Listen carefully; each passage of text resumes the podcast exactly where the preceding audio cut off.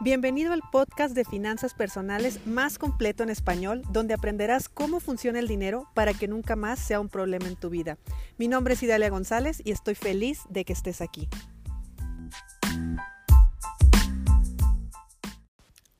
Una de las preguntas del millón que más me hacen es ¿dónde ahorrar? Idalia, ¿dónde ahorro? Y mira, tú sabes que yo no soy amiga de la palabra ahorro. El concepto ahorro como tal eh, a mi punto de vista no es viable, no es algo que nos ayude a, pensar o a romper un programa de escasez. Sin embargo, en una administración del dinero, que eso sí estoy completamente de acuerdo, para mí el ahorro no es la solución, para mí la solución es la administración. La administración consta de muchos elementos, pero un elemento en particular en, en esa administración es el ahorro a largo plazo. Y hoy te vengo a hablar de cómo ahorrar a largo plazo. Porque si tú quieres ahorrar a corto plazo, es muy fácil, una alcancía en tu, en tu casa. o un, o déjalo en el banco durante un tiempo y ya. O sea, durante los meses que estés ahorrando y listo. Pero ya un ahorro formal, un ahorro que sea parte de una administración del dinero y un ahorro donde yo tenga un para qué más adelante, eso ya es otra cosa. Y a ese tipo de ahorro es al que me quiero referir en esta ocasión, en este episodio. Te voy a poner tres ejemplos. Te voy a hablar sobre las aseguradoras, las, las, administradoras de fondo y los bancos, porque son como que los más comunes y la gente se confunde mucho de no saber eh, cuál es su mejor opción. Y mira, no hay recetas mágicas. Depende totalmente de tu contexto de vida para que sepas qué te conviene exactamente.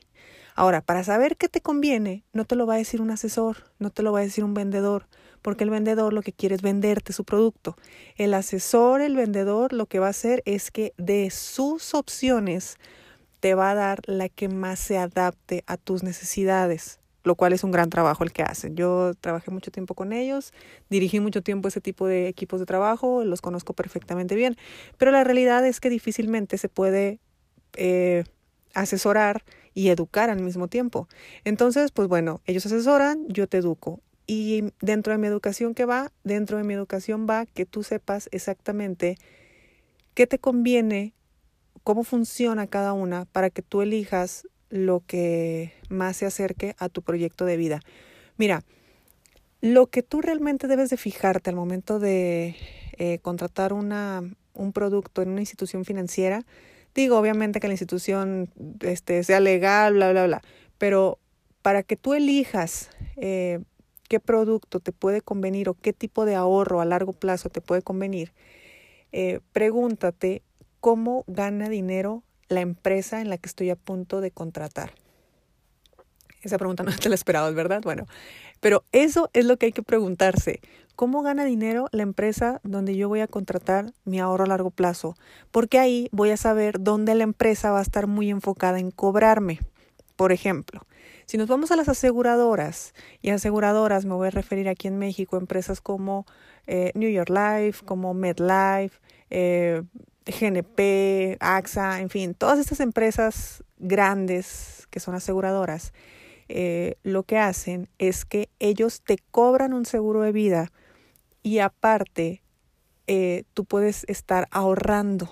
O sea, que tú vas a pagar, por ejemplo, mil pesos y de esos mil pesos, el 20%, ojo, no son números reales, ese es un ejemplo nada más, el 20% se verá a pagar tu retiro, eh, tu seguro, perdón, y el otro 80% lo vas a estar ahorrando. Entonces, conforme vaya pasando el tiempo, tú vas teniendo más edad conforme tú tengas más edad, tu seguro va siendo cada vez más alto. Entonces eso significa que mientras más tiempo pasa, tu seguro cada vez es más caro y tu ahorro es más poco.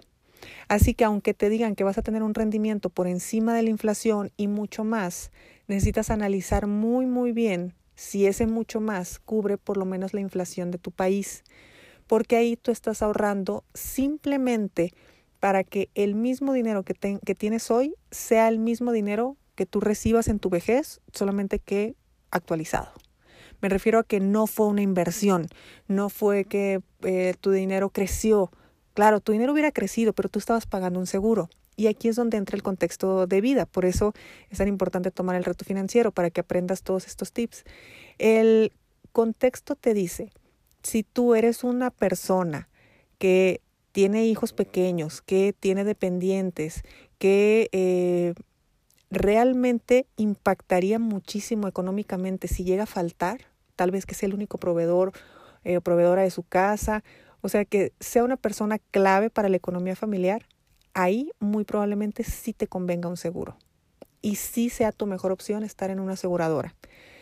Si tú, por ejemplo, tienes una sola fuente de ingresos, si no te interesa ningún tipo ni de invertir, ni de educación financiera, ni de nada, lo cual se me muy raro porque escuchas este podcast, eh, el tema de la invalidez es otro tema porque eh, los seguros de vida también te protegen normalmente con una invalidez. Entonces, si tú el día de mañana o falleces o te inhabilitas para seguir trabajando, el seguro de vida es donde entra. Entonces, ¿qué tan dispuesto estás a pagar por tener ese servicio? Ese servicio estarás dispuesto dependiendo de tu contexto de vida.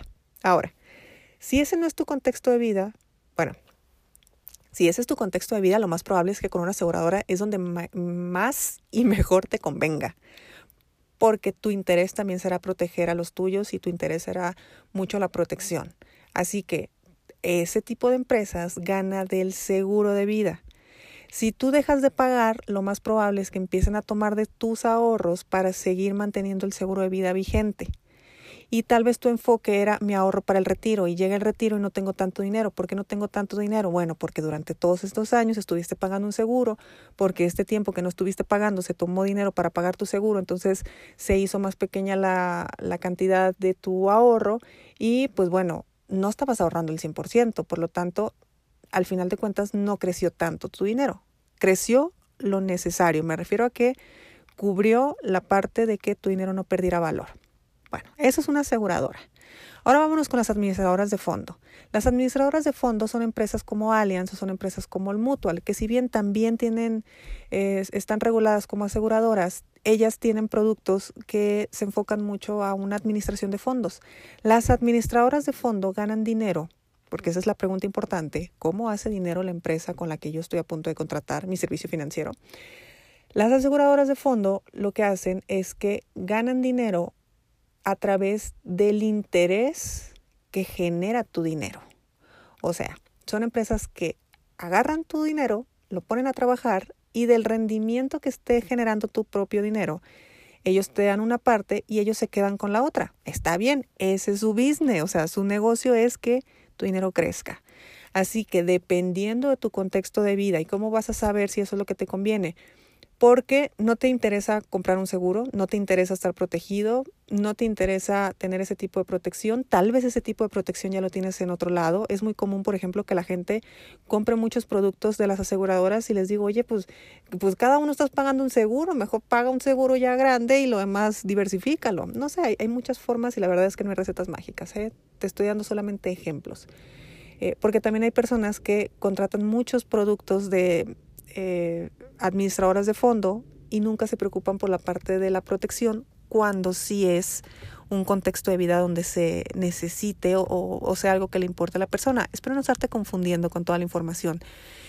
Eh, entonces, la administradora de fondo lo que va a hacer es que va a hacer crecer tu dinero y de ese dinero él va a obtener una parte y a ti te va a dar otra. Si tu intención es que el 100% se esté moviendo, el 100% de tu dinero se esté moviendo y esté trabajando, muy probablemente cuando llegue tu etapa de retiro, para poner un ejemplo del ahorro a largo plazo, como es el ahorro para el retiro, obtengas mucho más dinero exactamente por la misma cantidad que hubieras tenido en una aseguradora. Me refiero a que si yo pagaba dos mil pesos en una empresa eh, administradora o dos mil pesos en una empresa de seguros, pues con el de seguros voy a recibir mucho menos que con la administradora. Creo que ya entendimos la diferencia por qué.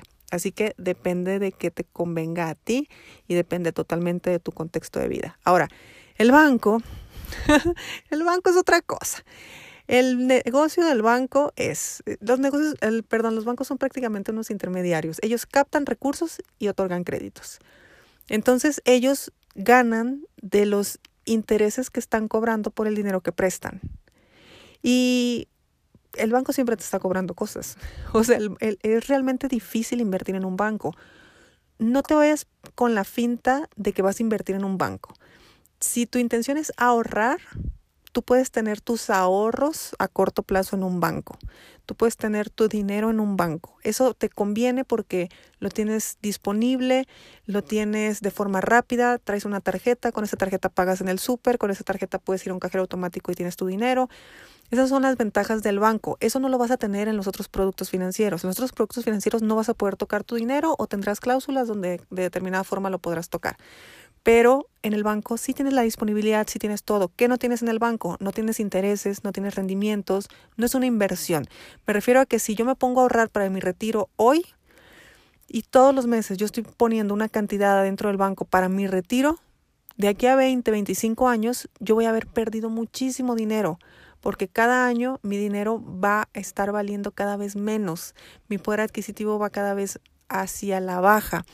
De ahí que tener tu dinero en el banco, tener dinero bajo el colchón es prácticamente lo mismo, simplemente que en el banco, pues, bueno, tienes ciertas facilidades. Así que dónde ahorrar, no sé, donde te convenga y según lo que tú quieras. Si tus ahorros son a corto plazo, si son a menos de un año, tenlo en el banco, pues, no te compliques la vida, tenlo en tu casa, no te compliques la vida. Si tú estás considerando algo a un mediano plazo, tal vez no es tanto un ahorro lo que quieres, tal vez es una inversión de algún tipo. Te sugiero que te empieces a empapar de otro tipo de inversiones.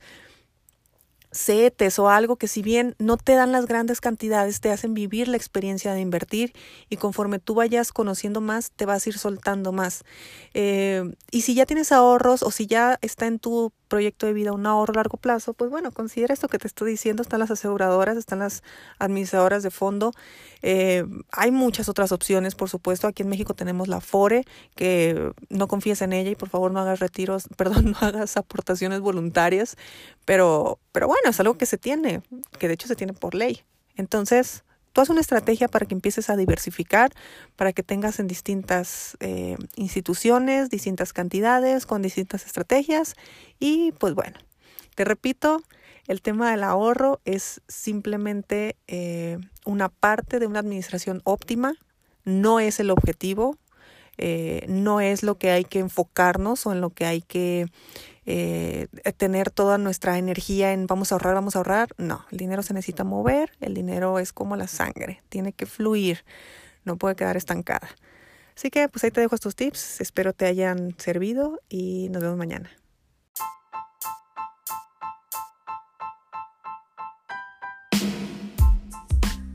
Es momento de poner acción a lo que aprendimos hoy. No olvides suscribirte y comparte con tus amigos este podcast. Hasta mañana.